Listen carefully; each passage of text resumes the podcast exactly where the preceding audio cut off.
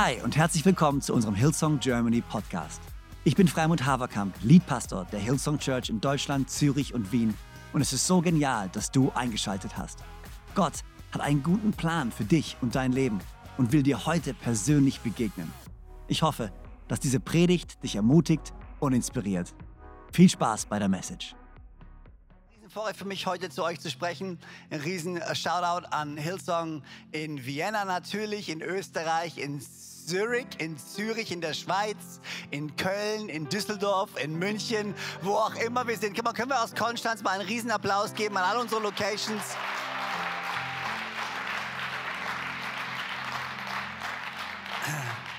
Ist so genial, dass wir immer noch die Church sind, dass wir immer noch die Kirche sein können. Und ähm, ich, ich, es ist ziemlich crazy, wenn du dir eigentlich mal Gedanken darüber machst. Äh, wir, wir, steuern, wir steuern zu auf ein Jahr Online-Church. Okay, ich meine, wenn uns irgendwann vor drei oder vier Jahren, Jahren jemand gesagt hätte, wir werden uns nicht mehr treffen, treffen dürfen an einem Sonntag als gesamte Church, wir werden hauptsächlich online gehen müssen, weil es uns nicht erlaubt sein wird, uns zu versammeln, hätten wir alle gesagt, du spinnst. Und hier sind wir ein Jahr später. Aber ich muss wirklich sagen, ich bin unglaublich stolz und wir haben das bei der Hard and Soul auch gesagt. Ich bin unglaublich stolz auf unsere Church, weil es klar und deutlich gemacht hat, dass Kirche aus mehr besteht als nur aus einem Sonntag, sondern es ist eine Gruppe von Menschen, die zusammenhält, die zusammensteht, die gemeinsam träumt, die gemeinsam nach vorne geht und wo jedes einzelne Leben, das gebaut wird, das Gesamte beeinflusst. Und von daher äh, vielen Dank, dass du am Start bist, dass du dich heute online reinlehnst. Ich weiß, nicht für alle ist online online der, das ultimative äh, oder der ultimative Ort, um Gottesdienst zu feiern. Für uns auch nicht. Aber wir glauben trotzdem an die Kraft des Versammelns, auch wenn wir uns online versammeln. Und wir sind in dieser Serie gewesen. Und ich hatte, oder wir sind in dieser Serie, I still talk to Jesus. Ich rede immer noch mit Jesus. Mein Gespräch mit Jesus, meine Konversation mit Jesus, meinem Gott, ist immer noch am Laufen, egal was passiert. Und das ist die erste Serie in diesem Jahr. Und ich glaube, es ist ein guter Startpunkt, ein gutes Fundament für uns, weil ich glaube, es gibt nichts Wichtigeres als unser Gespräch mit Jesus. Nichts, was essentieller ist als unser Gespräch mit Jesus. Und was ich lieben würde, ist äh, kurz zu beten. Und ich habe noch 21 Minuten und ich kann euch jetzt schon vermutlich versprechen, dass ich ein bisschen überziehen werde, weil ich habe viel zu viele Sachen zu sagen. Aber ich versuche mich zusammenzureißen, okay? Ich versuche mich zusammenzureißen. Aber ich glaube wirklich, dass Gott zu mir gesprochen hat und dass Gott zu dir sprechen möchte heute in diesem Moment und dass du verändert aus diesem Gottesdienst gehen wirst. Also lass uns gemeinsam beten und glauben, dass der Heilige Geist zu uns spricht. Ähm, sei es live hier in Konstanz, sei es über den Screen in der Microchurch, sei es bei dir zu Hause, sei es später, wenn du es dir anschaust. Das ist egal. Gottes Wort gepredigt, verändert im Namen von Jesus. Amen. Okay, Gott, ich danke dir so sehr, dass du zu uns sprechen möchtest. Danke, dass du Herr bist, dass du gut bist Danke, dass wir uns auf dich verlassen dürfen. Und Gott, ich bete, dass du jetzt in diesen nächsten paar Minuten zu uns sprichst, dass du diese nächsten paar Minuten nimmst und uns veränderst und dass wir aus diesem Gottesdienst, und das glaube ich wirklich herausgehen, verändert. Eine andere Perspektive haben, vielleicht ein anderes Verständnis haben, gewachsen sind, gereift sind in unserer Nachfolge von Christus. In deinem Namen, Herr Jesus. Und alle sagen gemeinsam. Amen. Amen. 2002. 2002 ist jetzt 19 Jahre her. Da war ich in Australien, in Sydney. Und ich war weder verheiratet noch verlobt. Aber ich war zusammen mit der bestaussehendsten Frau, die irgendwie irgendwo jemand jemals irgendwo sehen kann, nämlich niemand geringeres als Joanna. Wir waren beide am Bible College, an der Bibelschule. Bible College, manche sagen auch Bridal College, ähm, was für uns definitiv funktioniert hat. Und äh, wie, wie, dem auch sei, äh, sie war im dritten Jahr, ich war im zweiten Jahr, wir waren zusammen und wir haben geplant, eines Tages zu heiraten. Ähm, und was heißt eines Tages? Wir hatten ziemlich äh, genaue Pläne. Meine Frau ignoriert mich gerade und schreibt lieber irgendjemandem eine Message, als mir zuzuhören. Aber das ist okay. I'm just kidding, baby. I love you. Aber äh, 2002 haben wir uns dazu entschieden, einen, äh, einen Vorehekurs zu machen. Pre-Marriage Counseling. Das heißt, wir, äh, wir wollten heiraten, wir waren Teil damals schon der Hillsong Church und damit wir heiraten konnten und damit wir diesen Schritte gehen wollen, wurde uns ans Herz gelegt, einen, einen vorehelichen äh, Kurs zu machen. Ähm, ein Ehekurs. Und wir haben das gemacht. Wir haben das uns angemeldet, uns angestrebt. Und wir haben diesen Kurs gemacht mit einem ganz, ganz besonderen Ehepaar in unserer Church, Don und Hazel äh, Cooper Williams. Äh, Don Cooper Williams ist äh, einer von unseren Ältesten in unserer Gemeinde in Sydney, ist seit, ich weiß nicht wie lange schon, Teil unserer Church. Ähm, ist ein unglaublicher Mann Gottes, ein super erfolgreicher Geschäftsmann, ähm, hat eine ganz, ganz lange Geschichte von großen Firmen, die er geleitet hat. Die Firma, was, was mich am meisten inspiriert, ist die Firma, die damals die Computer gebaut hat, um die erste Rakete auf den Mond, äh, die ersten Menschen auf den Mond zu bringen. Es war seine Firma, die quasi den ganzen Background geliefert hat. Und er ist in unserer Church. Äh, seine Frau Hazel ist eine unglaubliche Frau Gottes, eine unglaubliche Frau des Gebets. Und Joanna kannte sie ganz gut. Äh, sie war im Hillsong TV, hat im TV im TV-Team gedient. Dort hat Joanna sie kennengelernt. Und wir beide haben, wir haben uns einfach irgendwie kennengelernt und wir haben, ähm, hatten das große Vorrecht, mit ihnen unseren Ehekurs zu machen, ähm, was beinhaltet, dass wir uns treffen einmal die Woche. Und ich weiß noch ganz genau, wie nervös wir eigentlich waren, weil wir uns, weil wir realisiert haben, was für ein krasses Ehepaar das ist und was für ein Vorrecht es für uns ist, äh, zu ihnen nach Hause zu gehen. Und wir sind in Sydney äh, dann zu ihnen nach Hause gefahren. Wir hatten so ein kleines Auto, ähm, the Brown, the, wie haben wir es genannt? The Beige Mobil. The Beige Mobil haben wir es genannt. Das war ein beiges Auto. Alles war beige. Die Außenfarbe war beige, die Sitze waren beige, die Armaturen waren beige. Das ganze Ding war einfach nur beige und es war hässlich. Aber es wurde mir geschenkt und als Student, a, a geschenkte Gaul schaut man nicht ins Maul, wie der Schwabe sagen würde, Johannes Dickler. Oh, ich glaube, ich glaub, du, featurest in, du featurest in Zukunft jede Predigt. Ähm, und äh, ich weiß noch ganz genau, wie wir zu Ihnen gefahren sind und in diesen Stadtteil gefahren sind, wo die Menschen leben, die keine Studenten mehr sind.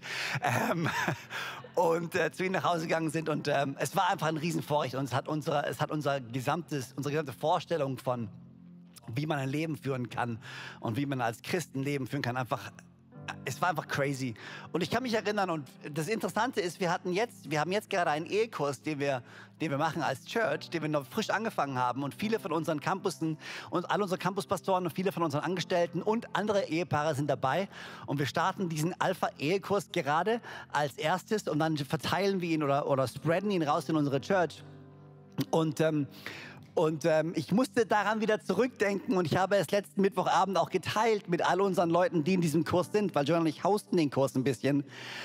Und ähm, eine von diesen, von diesen Dingen, die uns Don und Hazel gesagt haben und die uns für immer in Erinnerung bleiben werden, ist diese Wichtigkeit von einem Gespräch und die Wichtigkeit der Kommunikation und die Wichtigkeit der Nähe, wenn du kommunizierst. Eine von den Sachen, die sie uns gesagt haben, ist, wenn ihr ein Gespräch führt und eventuell auch ein Streitgespräch führt als Ehepaar, ist es so wichtig, dass man sich nicht abwendet voneinander, sondern sich gegenseitig Zuneigung zeigt. Und ein ähm, oder zwei Schlüssel, die Sie gesagt haben. Das erste ist dieses, hab eine Ich wünsche Konversation, eine Ich wünsche Gespräch.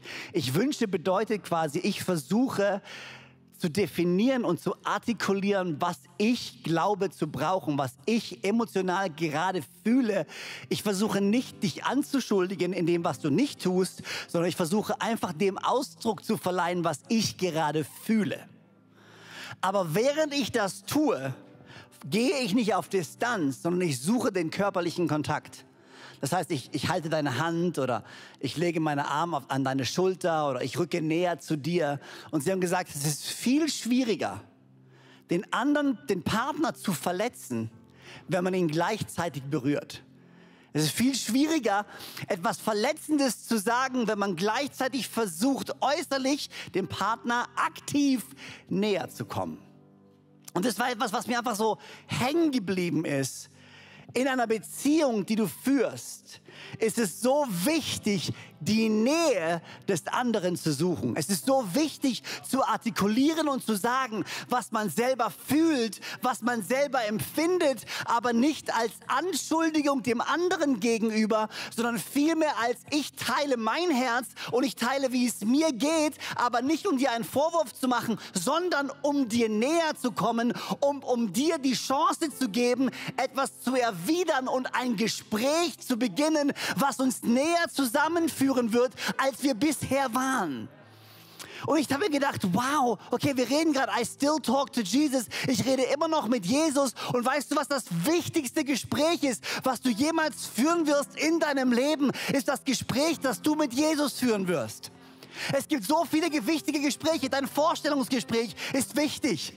Dein Vorehekurs ist wichtig. Die Gespräche mit deinem Partner, mit deiner Verlobten, mit deiner Frau, mit deinem Chef, mit deinen Kindern sind wichtig. Aber das wichtigste Gespräch, das du jemals führen wirst, ist das Gespräch, das du mit deinem Retter, das du mit deinem Herrn, das du mit deinem Gott führen wirst. Jesus Christus selber. Das wichtigste Gespräch.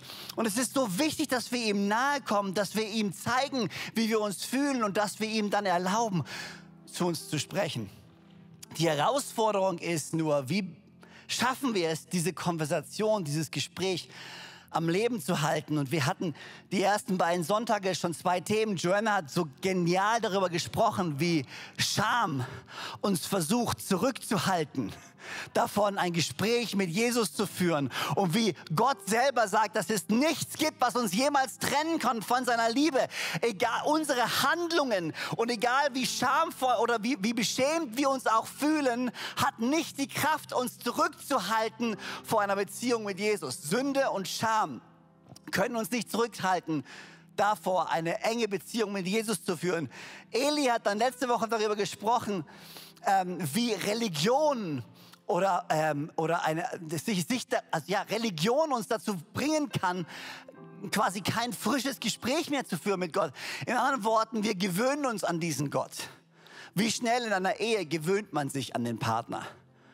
Was am Anfang noch ganz besonders war, ist auf einmal normal geworden. Und weil es normal geworden ist, teilt man nicht mehr die Dinge, die einem wirklich wichtig sind, sondern man teilt quasi seinen Kalender und seine To-Dos, aber nicht mehr seine Gefühle, seine Hoffnungen, seine Ziele. Und das ist so wichtig, dass wir trotz Scham unsere Beziehung mit Gott behalten, dass wir trotz, ähm, dass wir uns daran gewöhnen, unsere Beziehung zu Gott behalten. Und genau so ist es auch mit schweren Zeiten. Schwere Zeiten haben das Potenzial, uns an den Punkt zu bringen, in dem wir uns isolieren und aufhören zu kommunizieren. Ich kenne das von mir selber. Und vielleicht können da viele Männer ähm, sich damit identifizieren, wenn wir schwere Zeiten haben, wenn wir durch schwere Zeiten gehen, wenn wir Herausforderungen haben, dann tendieren wir Männer dazu, aufzuhören zu kommunizieren, uns in uns selbst zurückzuziehen, in unsere kleine Höhle zurückzuziehen und versuchen mit uns selbst klarzukommen, anstatt die wichtigsten Beziehungen in unserem Leben zu pflegen. Genau das gleiche passiert in unserer Beziehung mit Gott. Ich frage mich, wenn du schwere Zeiten hast, wenn du herausgefordert wirst, wenn du Probleme hast, wenn du Sorgen hast, ist das der Moment, an dem du einen Schritt auf Gott zumachst oder ist das der Moment, an dem du einen Schritt zurückgehst und versuchst selbst zu klären für dich, wie der Weg nach weitergehen kann oder ob du jemand bist, der Gott suchst und der sagt, wow, ich brauche diesen Gott. Was ich festgestellt habe, ist Krisen.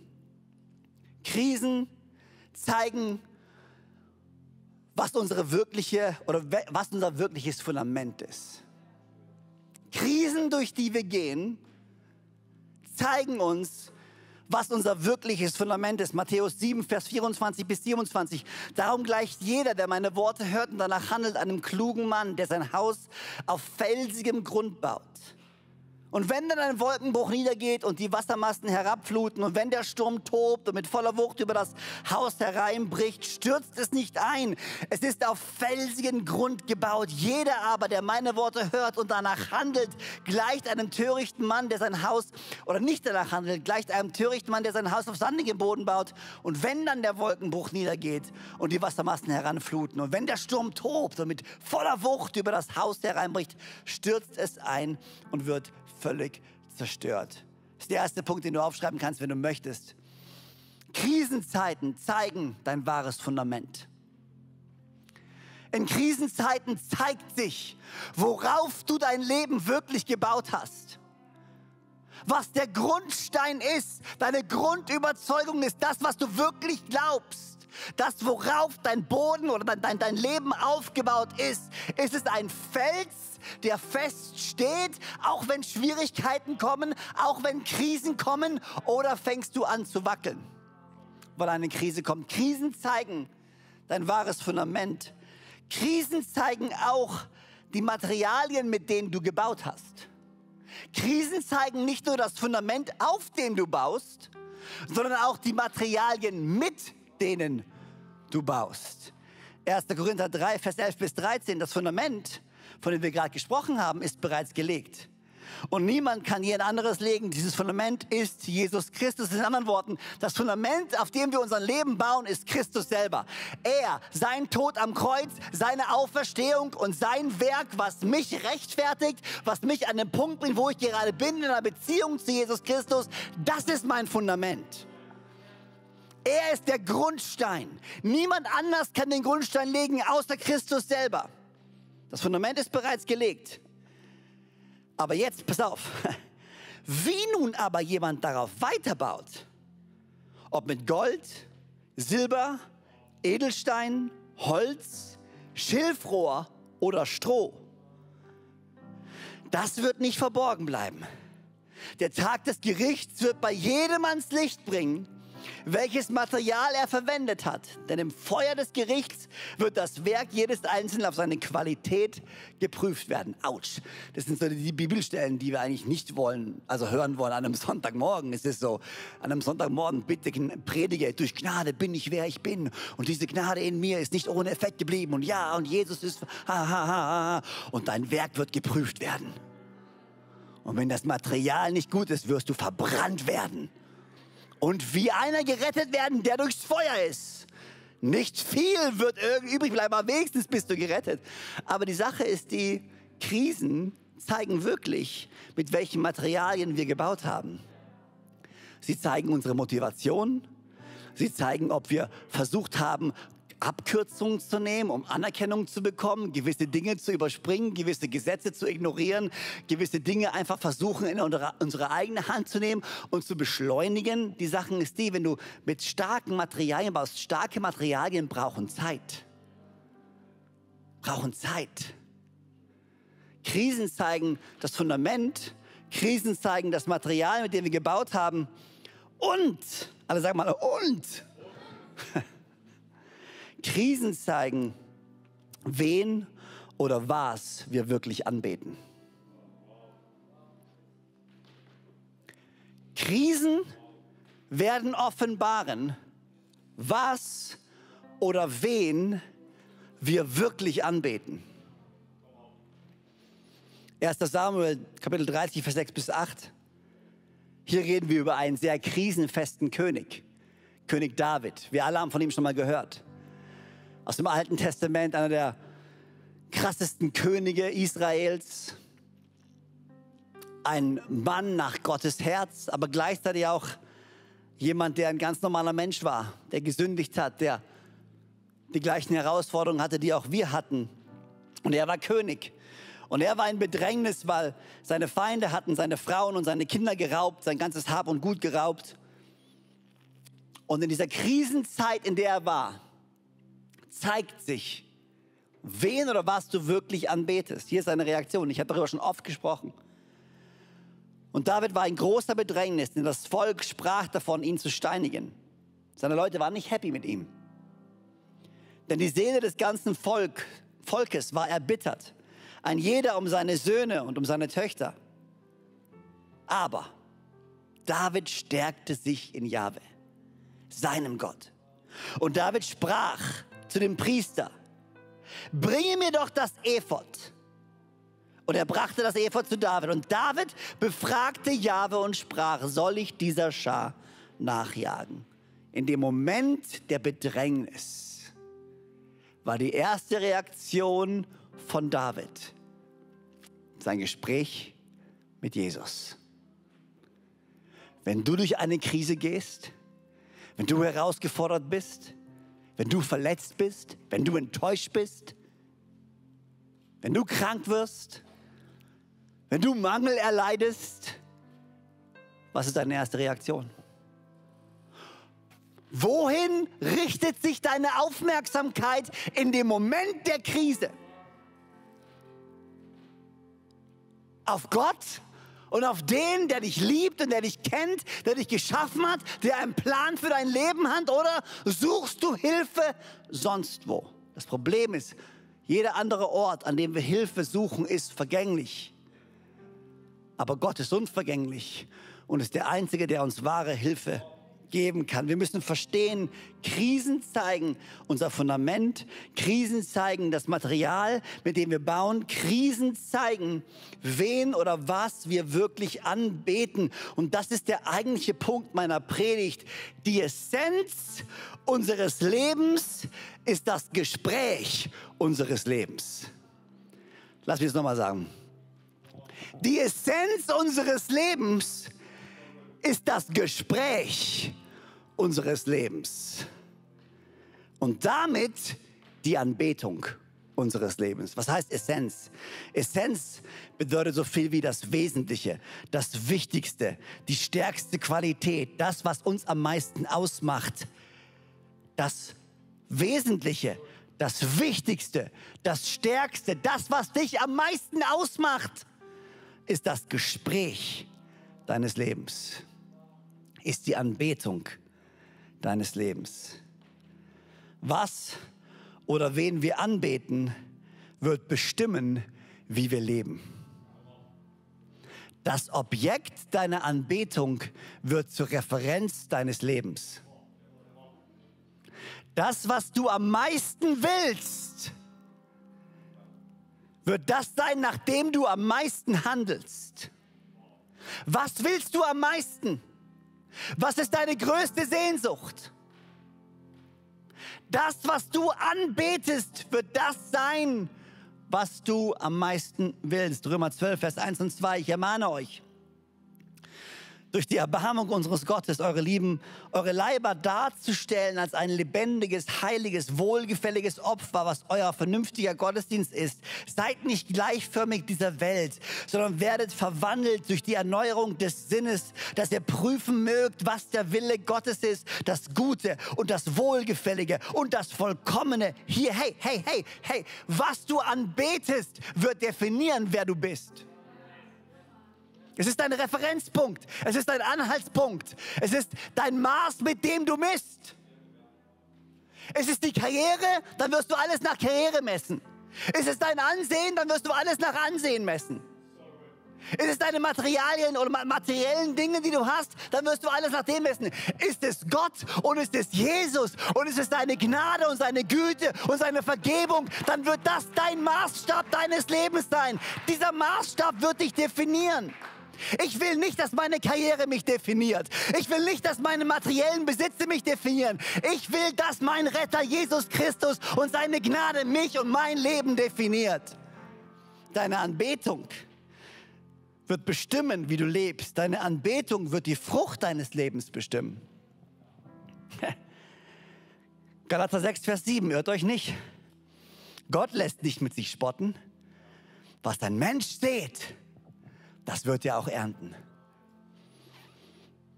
Wer oder wen oder was du anbetest, bestimmt, wie du lebst, bestimmt die Frucht deines Lebens. Das, was du säst, das wirst du ernten.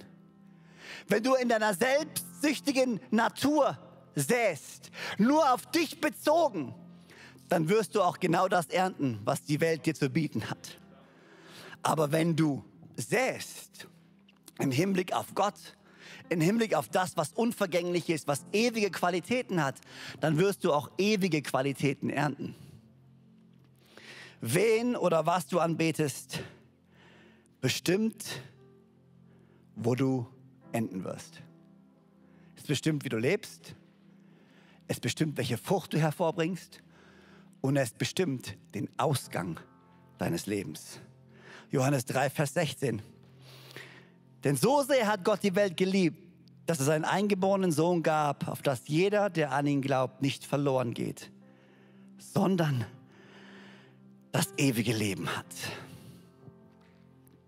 Der Ausgang deines Lebens wird nicht bestimmt von den Herausforderungen deines Lebens, sondern von der Anbetung deines Lebens.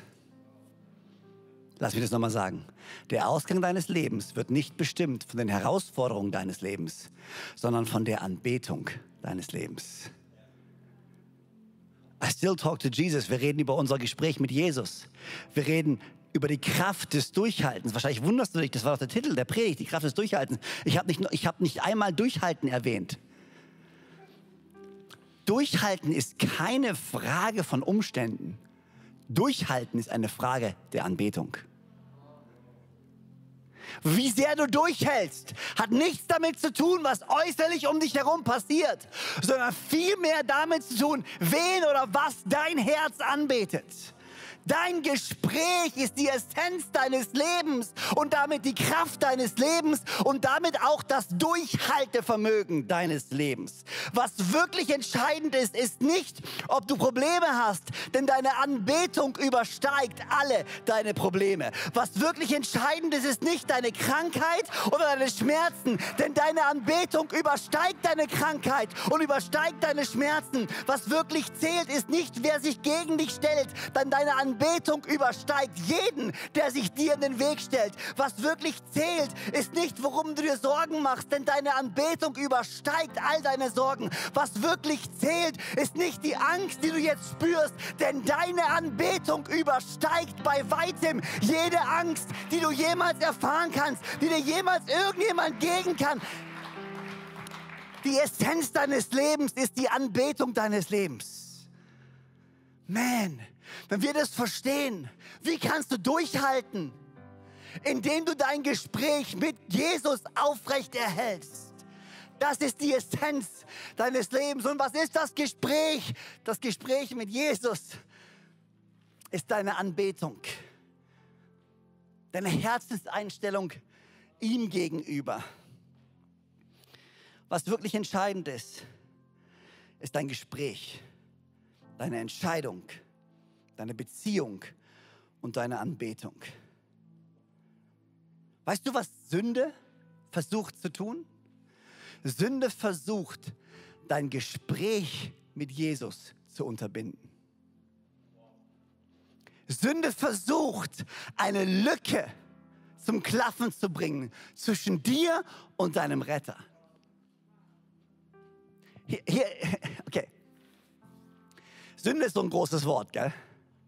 Jetzt redet er wirklich über Sünde. Hier ist unser Problem. Hier ist unser Problem. Wir haben nicht wirklich verstanden, was Sünde ist. Wir glauben, Sünde hat zu tun mit unserem Handeln. Aber der Ursprung der Sünde hat nichts zu tun mit unserem Handeln, sondern mit unserer Anbetung. Das eigentliche Sündenproblem ist nicht, was wir tun, sondern wen wir anbeten. Jetzt denkst du dir, what? Okay, lass uns zurückgehen. Wann hat die Sünde Einzug erhalten in dieser Welt? Sünde kam in dem Moment, in dem Eva nicht auf, das, auf den geschaut hat, der alles geschaffen hat, sondern auf das gehört hat, was geschaffen wurde. Sünde ist der Moment, wo das Geschaffene wichtiger wird als der Schöpfer. Sünde ist der Moment, wo uns wichtiger ist, was das Geschaffene mit uns macht, als was der Schöpfer über uns denkt. Das ist der Ursprung der eigentlichen Sünde und der Moment, wo wir nicht mehr das anbeten, was die Welt uns bietet, sondern das anbeten, was er für uns hat, ist der Moment, wo unsere Herzenssehnsucht sich verändert und dann verändert sich unser Handeln, aber es beginnt, Sünde beginnt nicht im Handeln, Sünde beginnt mit der Anbetung. Wie kannst du durchhalten? Wie kannst du nach vorne gehen in deinem Leben? Es ist alles eine Frage der Anbetung. Wen oder was betest du an? Denn deine Anbetung ist stärker als alles, was dir der Feind jemals vor die Füße werfen kann. I still talk to Jesus. Die Essenz deines Lebens ist das Gespräch deines Lebens und damit die Anbetung deines Lebens. Und wenn du es schaffst, diesen Gott anzubeten, wenn du deinen Fokus und dein Herz und deine Augen auf ihn richtest, dann wird das alles andere übersteigen, was dir jemals in deinem Leben passieren kann. Guck mal, warum stehen wir nicht gemeinsam? An so einer Location, in einer Microchurch und da, wo du bist, zu Hause. Ich würde es lieben, einfach für dich zu beten. Gott, ich danke dir so sehr, dass du so gut bist. Danke, dass du für uns bist. Danke, dass du uns geschaffen hast und dass du uns liebst. Und jetzt und hier in diesem Moment wollen wir unsere Augen und wollen wir unsere Anbetung auf dich ausrichten auf den Anfänger und Vollender unseres Glaubens, auf den Schöpfer des Universums, auf den, der uns liebt, auf den, der sein Leben gegeben hat für uns, damit wir ewiges Leben haben können. Wir wollen wegschauen von unseren Sorgen, wegschauen von unseren Problemen, wegschauen von unseren Krankheiten, von unseren Enttäuschungen, von unseren Schmerzen, wegschauen von unseren Sorgen, von all dem, was uns quält und hinschauen zu dem, von dem Hilfe kommt. Wir wollen unsere Augen richten auf die Berge, von dort, wo unsere Hilfe kommt, von dem allerheiligsten Gott, der für uns ist, der stärker ist, kräftiger ist, mächtiger ist als alles andere, was uns jemals begegnen wird. Wir wollen unser Herz ausrichten heute Morgen, jetzt und hier auf dich. Du bist unser Retter. Du bist unsere Antwort. Du bist unser Friede. Du bist unsere Sicherheit. Du bist unsere Heilung. Du bist unsere Versorgung. Du bist unsere Zuversicht. Du bist unser Lied. Du bist unser Gebet. Du bist das, worauf wir schauen. Du bist die Essenz unseres Lebens und dich wollen wir anbeten. Und wenn wir anfangen, dich zu erheben und deinen Namen anzubeten, bete ich, dass alles andere weichen muss. Dort, wo Licht ist, muss Dunkelheit weichen im Namen von Jesus. Und ich bete, dass das Licht und dass dein Licht deiner Gegenwart unsere Leben überstrahlt und durchdringt mehr als jemals zuvor. Wir können durchhalten, weil wir verstehen, wir leben mehr als im Hier und Jetzt. Wir sind geschaffen für die Ewigkeit. Wir sind bestimmt für die Ewigkeit. Dein Versprechen für uns ist die Ewigkeit und übersteigt alles, was uns in dieser vergänglichen Welt jemals begegnen kann. Deswegen haben wir Freude. Deswegen haben haben wir Zuversicht. Deswegen bleiben wir stark, auch wenn wir schwach sind. Denn in unserer Schwäche sind wir stark durch Jesus Christus, der für uns gestorben ist, von den Toten auferstanden ist und dieselbe Kraft, die, die Christus hat von den Toten auferstehen lassen, jetzt in uns am Leben ist. Und in dieser Kraft wollen wir wandeln, in dieser Kraft wollen wir leben, in dieser Kraft wollen wir nach vorne gehen. Lass uns die Augen schließen für einen kleinen Moment. Jeder Einzelne, der hier ist, vielleicht jetzt in einer von unseren Microchurches bei dir zu Hause, die Essenz deines Lebens ist das Gespräch deines Lebens. Du hast jetzt und hier die Chance, ein Gespräch anzufangen. Ein Gespräch mit Gott. Ein Gespräch mit deinem Retter, mit deinem Schöpfer mit deinem Herrn. Ich frage mich, da wo du jetzt gerade stehst, hast du ein Gespräch mit Jesus? Sprichst du mit Jesus? Alles, was du tun musst, ist ein simples Gebet sprechen und ihn einladen in dein Herz.